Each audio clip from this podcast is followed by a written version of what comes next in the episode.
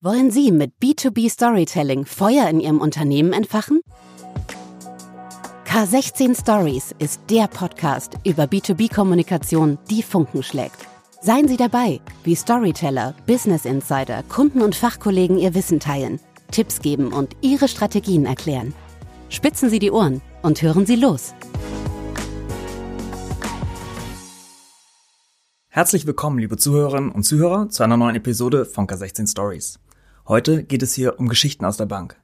Mein Name ist Christian Röpke-Gronau und mit mir dabei ist Oliver Sanden, Bereichsleiter Kommunikation des Bundesverbands Deutscher Banken. Heute auch im 1 zu 1 Gespräch endlich und nicht mehr remote. Das freut mich natürlich besonders. Herzlich willkommen, Herr Sanden. Herzlichen Dank, schön hier zu sein. Wir reden hier heute über das Thema glaubwürdige Kommunikation und Banken in Zeiten von Panama Papers, Cum-Ex, Vincent Files, immer wieder aktuell.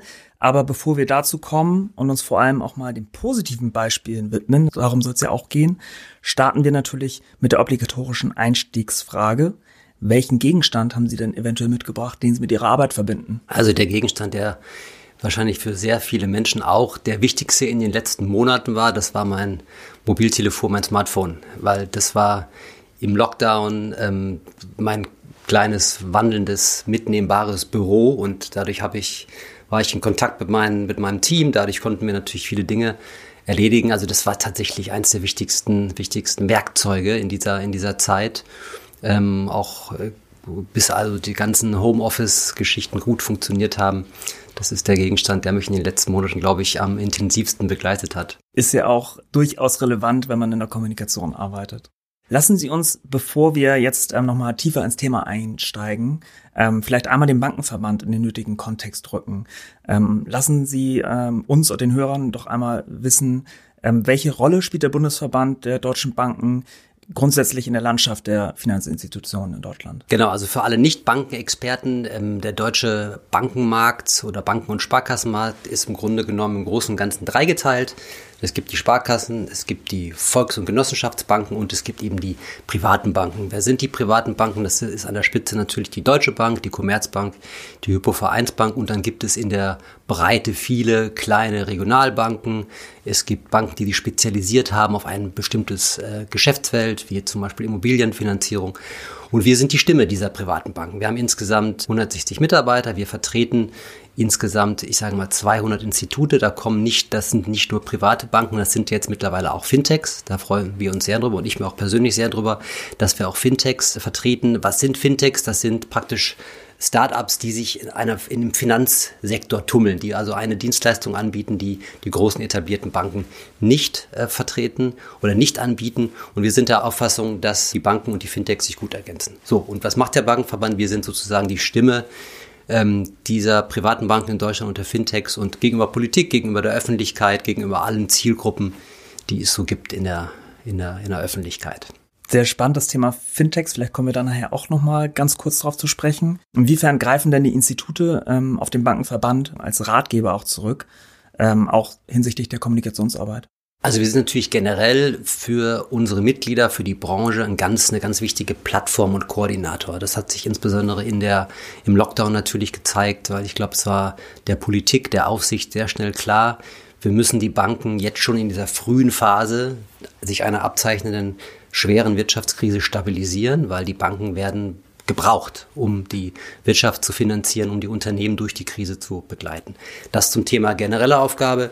Sehr schnell wollten wir Plattform sein für unsere Kommunikationskollegen in den Häusern. Wir haben sehr schnell begonnen, einen Corona-Kommunikationscall aufzu, aufzusetzen, also natürlich eine Videokonferenz, wo wir gesagt haben, wie können wir voneinander lernen? Was machen die großen Banken?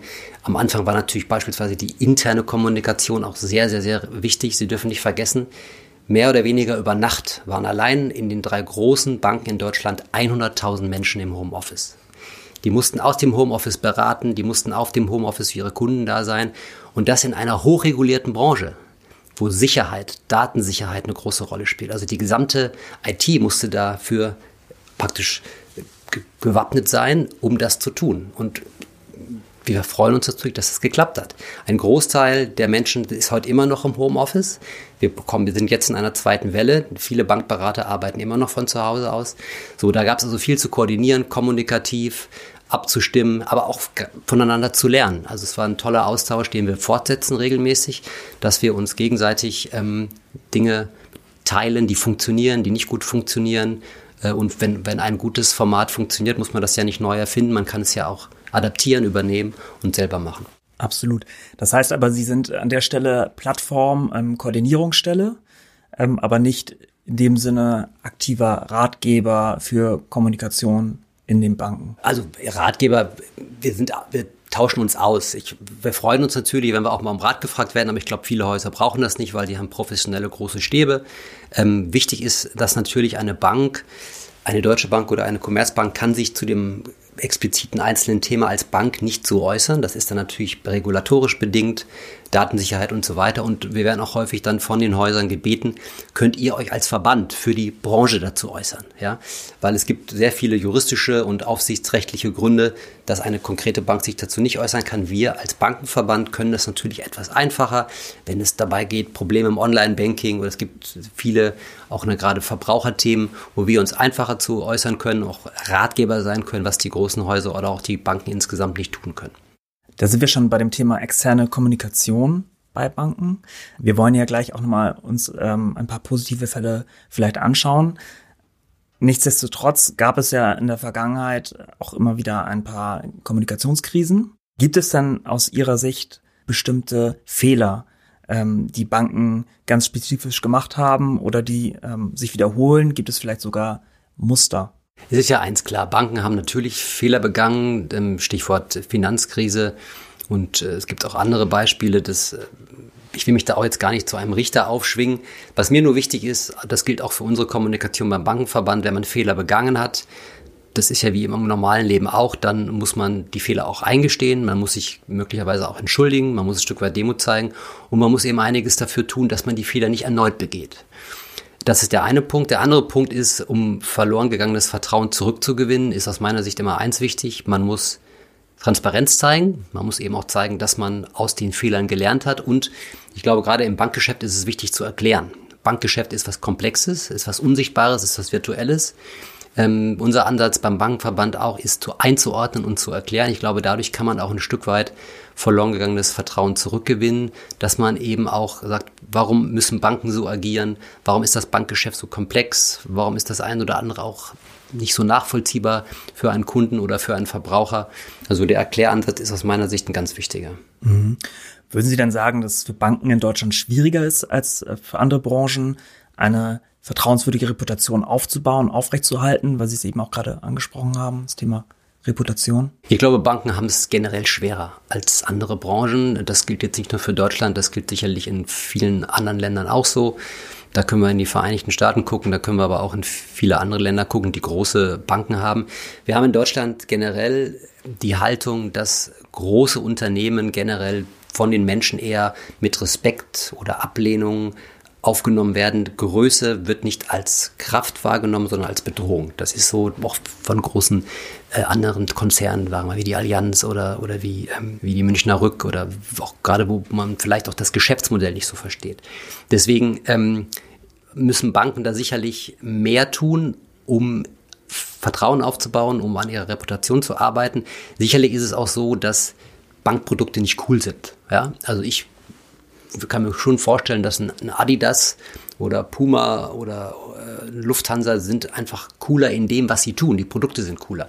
Die Innovationen sind auch cooler. Ein, ein Siemens kann die, die U-Bahn der Zukunft vorstellen. Ein Airbus kann das Flugzeug der Zukunft vorstellen. Das ist im Banking nicht so der Fall. Ich glaube, dass im Bankgeschäft viel passiert ist. Wenn man sich die, die Apps, die neuen jetzt aktuellen Apps der Banken anguckt, dann wundert man sich, was die alles können.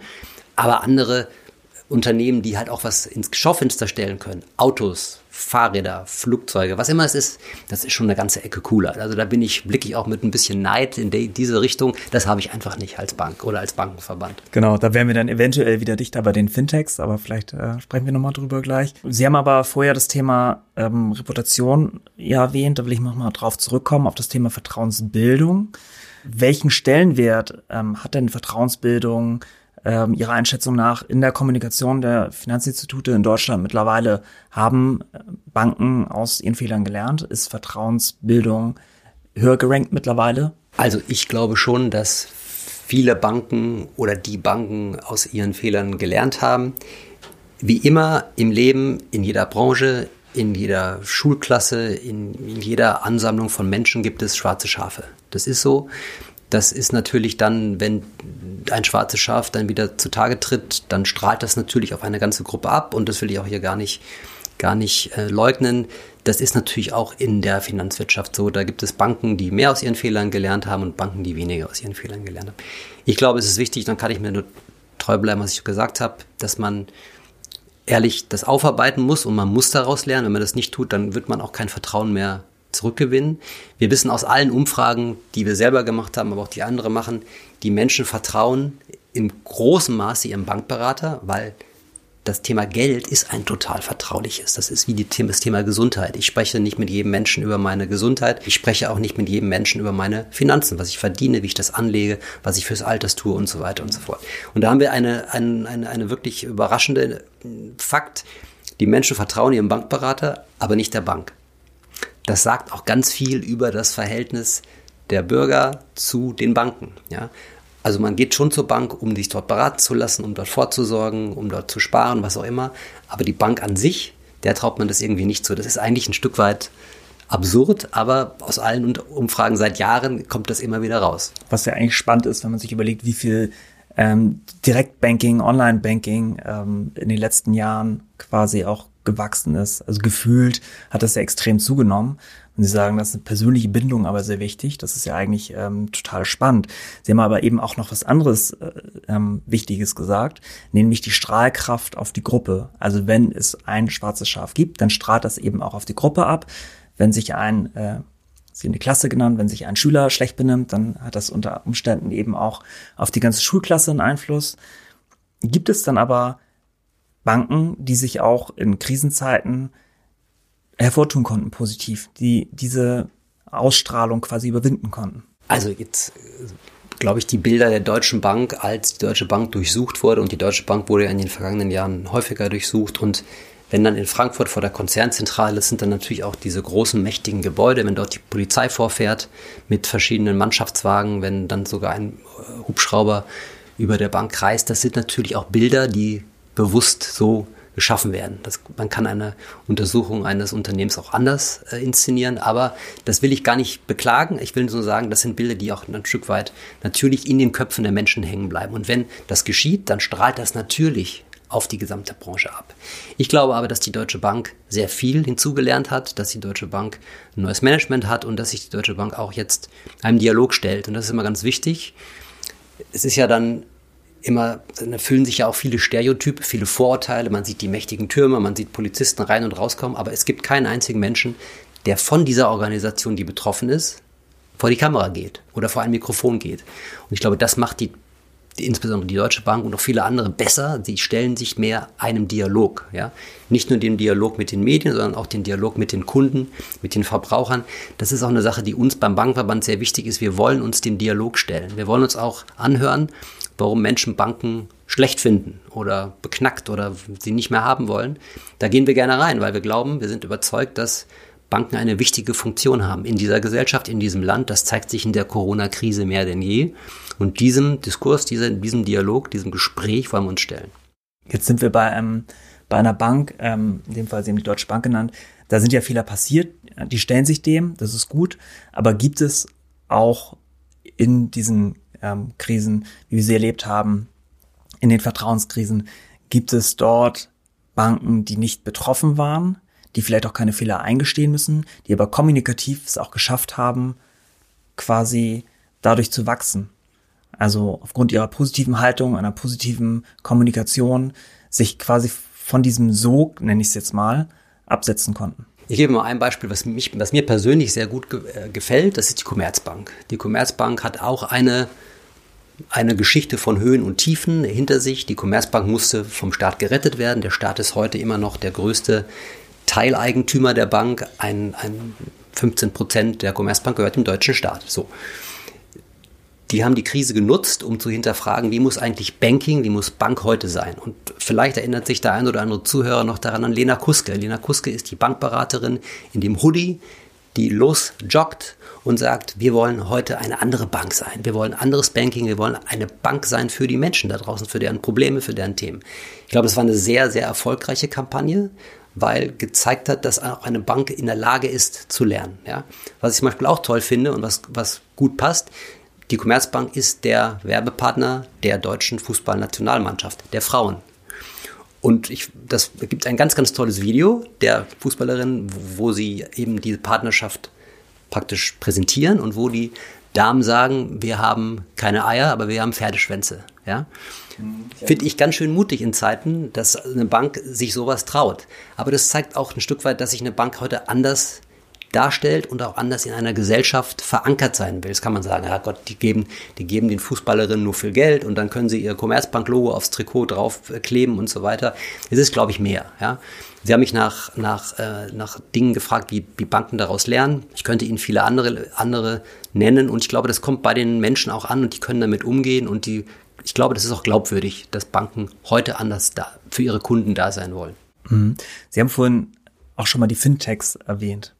Sie sagen, Sie haben sie mit dem Verband aufgenommen und finden das gut. Sie gelten ja aber auch als Art disruptive Wettbewerber der Banken.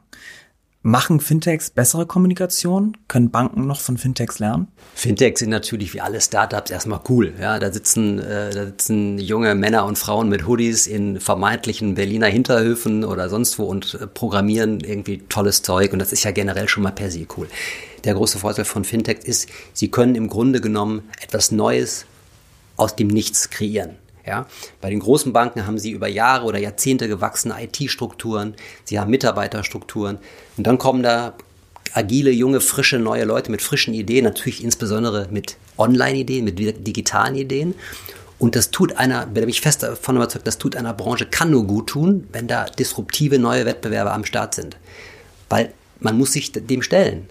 Wenn ich mir überlege, was kann ich heute digitalisieren, dann würde mir relativ schnell anfallen, ich kann Bankgeschäfte digitalisieren, ich kann Versicherungsgeschäfte digitalisieren. Wer den Schuss noch nicht gehört hat, der muss aufpassen, dass er nicht völlig an Relevanz verliert. So.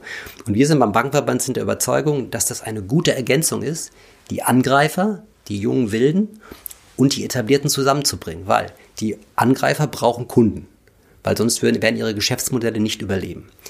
Und die großen Etablierten brauchen neue Produkte, neue Angebote, um eben auch junge Menschen für Bank zu begeistern. Und das kann manchmal ganz gut zusammenpassen, ja. Und dass da Wettbewerb entsteht. Ich meine, Wettbewerb macht Dinge nur besser, meistens nicht schlechter. Ja, Wettbewerb belebt das Geschäft, heißt es so schön. Ähm, wir beschäftigen uns bei K16 ja viel mit dem Thema Storytelling. deswegen natürlich auch ganz klar die Frage, spielt Storytelling im Bankengeschäft eine Rolle und Gibt es vielleicht Nachholbedarf im Bankengeschäft, was Storytelling angeht? Ähm, oder gibt es schon sehr prominente Vorreiter, wo Sie sagen, das ist mal eine schöne Geschichte, die die geschrieben haben, so sollten das andere auch tun? Storytelling ist natürlich auch für die Banken wichtig. Es geht ja immer darum, auch eine Geschichte oder ein Geschäftsmodell oder das, was man tut, zu erklären. Und es ist ganz häufig notwendig, das auch mit Menschen zu erklären. Nichts ist spannender als Menschen. So. Und da gibt es natürlich auch ähm, gute Beispiele. Ähm, ich nenne Ihnen mal zwei von der Deutschen Bank, die zeigen an einem Kunden Bubble. Das ist eine App, die Ihnen erleichtert, neue Sprachen zu lernen. Und, diese, und dieser Kunde ähm, entwickelt sich natürlich prächtig, weil die Leute, Menschen sind zu Hause, die möchten zu Hause mit einer App neue Sprachen lernen. In der Corona-Krise umso mehr. Und der Partner dieses Startups ist die Deutsche Bank. Und diese Geschichte erzählt die Deutsche Bank und erzählt, wie sie dieses Startup begleitet bei der Internationalisierung, bei dem Ausrollen ihres Geschäftsmodells. Und damit wird ja auch klar, was kann Bank? So ein weiteres tolles Beispiel spielt nicht hier, spielt in Ägypten. In Ägypten wurde das größte, wurden die größten Gaskraftwerke der Welt gebaut. Ein unfassbares großes Projekt. Das hat Siemens gemacht. Und der Finanzierungspartner dieses industriellen Megaprojekts war die Deutsche Bank. Auch daran wieder, das ist Exportfinanzierung, das ist Finanzierung vor Ort, konnte die Deutsche Bank ganz toll erklären, wie Bank geht, was Bank heute schafft. Das Problem am Bankgeschäft ist, es ist virtuell. Das heißt, man muss es erzählen, was mit dem Geld eigentlich passiert, mit der Finanzierung, mit dem Kredit, mit dem Geld am Ende des Tages. Dann wird Bank auch plastisch. Dann sieht man Menschen, die durch die, Kredite was Besonderes bekommen haben. In Ägypten ist jetzt der Strom die Produktionskapazität doppelt so groß wie vorher. Das ist auch dadurch entstanden, dass die Deutsche Bank dieses Projekt finanziert hat. Das heißt aber, wenn wir nochmal von auf die Frage zurückblicken, ähm, was die Reputationsbildung angeht, was das, ähm, was die Vertrauensbildung angeht, im Grunde Richtung Unternehmen, B2B, kann Bank heute gute Stories erzählen, Storytelling betreiben. Was den Verbraucher angeht, wird schwieriger. Ist das so? Also das ist, ein, ist, eine Herausforderung. Ich nenne ein anderes Beispiel. Bei uns ist auch die, die ING, die größte deutsche ähm, äh, Digitalbank, Onlinebank, die sehr natürlich rege ist auf Instagram. So, und die erzählt auf Instagram sehr schön mit sehr guten Stories und guten Inhalten, was eben ihre Dienstleistung, Geld was damit erreicht werden kann. Ja, also da kann eine kleine Geschäftsidee kann damit umgesetzt werden. Da kann ein kleiner Wunsch erfüllt werden, den man hat. Man möchte sich ein Auto kaufen, man möchte sich eine kleine Wohnung kaufen oder man möchte sich nur vielleicht einen besseren Computer kaufen. So.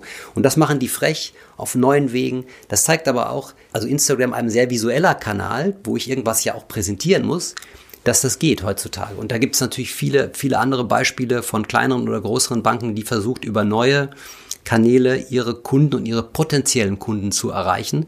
Und das kriegt man ja dann nur, um auf Ihre Frage zurückzukommen, über ein wie immer geartetes Storytelling hin. Ja?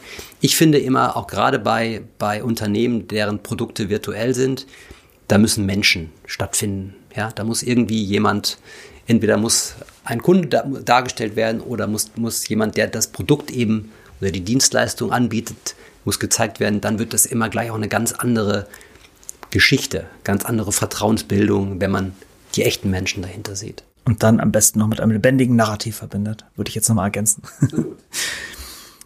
dann ähm, würde mich natürlich noch abschließend interessieren, ob Sie ähm, aus dem, auch was Sie gerade gesagt haben, drei Tipps ähm, geben könnten, was vertrauensbildende Kommunikation angeht. Was würden Sie Ihren Mitgliedern empfehlen oder sogar auch, was vertrauensbildende Kommunikation angeht, eben über die Branche hinweg. Was wären Ihre Tipps? Also ich bin jetzt natürlich nicht der Großmeister der Vertrauensbildung, aber ich kann Ihnen sagen, was uns wichtig ist, was mir ganz persönlich wichtig ist und auch da gilt im beruflichen ähnlich wie im privaten, was erzeugt Vertrauen? Vertrauen wird erzeugt durch Ehrlichkeit. Vertrauen wird erzeugt durch Transparenz und Offenheit. Und Vertrauen wird auch immer, glaube ich, ganz stark ähm, entsteht durch Dialog. Ich muss mich einem Dialog stellen. Ich muss fragen, was habe ich, warum vertraust du mir nicht? Und wenn ich dann eine Antwort bekomme, dann muss ich daraus zu, daraus was machen. Muss ich, ich muss zuhören, ich muss lernen und ich muss mich weiterentwickeln. Ich glaube, diese, das ist jetzt, hört sich etwas generisch an, ist natürlich jetzt auf einer abstrakteren Ebene, aber ich glaube, das ist am Ende des Tages immer das, was vertrauensbildend ist. Und das müssen wir in der Kommunikation, insbesondere bei den Banken, beachten. Aber ich glaube, da gibt es auch viele, viele, viele andere Beispiele in der Wirtschaft, viele Krisenbeispiele auch, wo man mit diesen Zutaten wieder Vertrauen zurückgewinnen kann. Dem äh, könnte ich jetzt auch nichts mehr hinzufügen. Und äh, wir sind damit auch am Ende unserer Episode. Vielen Dank, Herr Sanden, äh, für diesen transparenten, ehrlichen Einblick, Ihre ehrlichen Einschätzungen und Kommentare zur Kommunikation in der Finanzbranche. Liebe Zuhörerinnen und Zuhörer, Ihnen und euch hat es hoffentlich ebenso viel Spaß gemacht wie mir. Wir freuen uns, wenn ihr uns auf unseren Kanälen folgt und den Podcast abonniert. Und natürlich freuen wir uns auf euer Feedback und auf Diskussionen per E-Mail an stories.k16.de oder auf LinkedIn. Vielen Dank fürs Zuhören und bis zum nächsten Mal bei K16 Stories. K16 Stories B2B-Kommunikation, die Funken schlägt.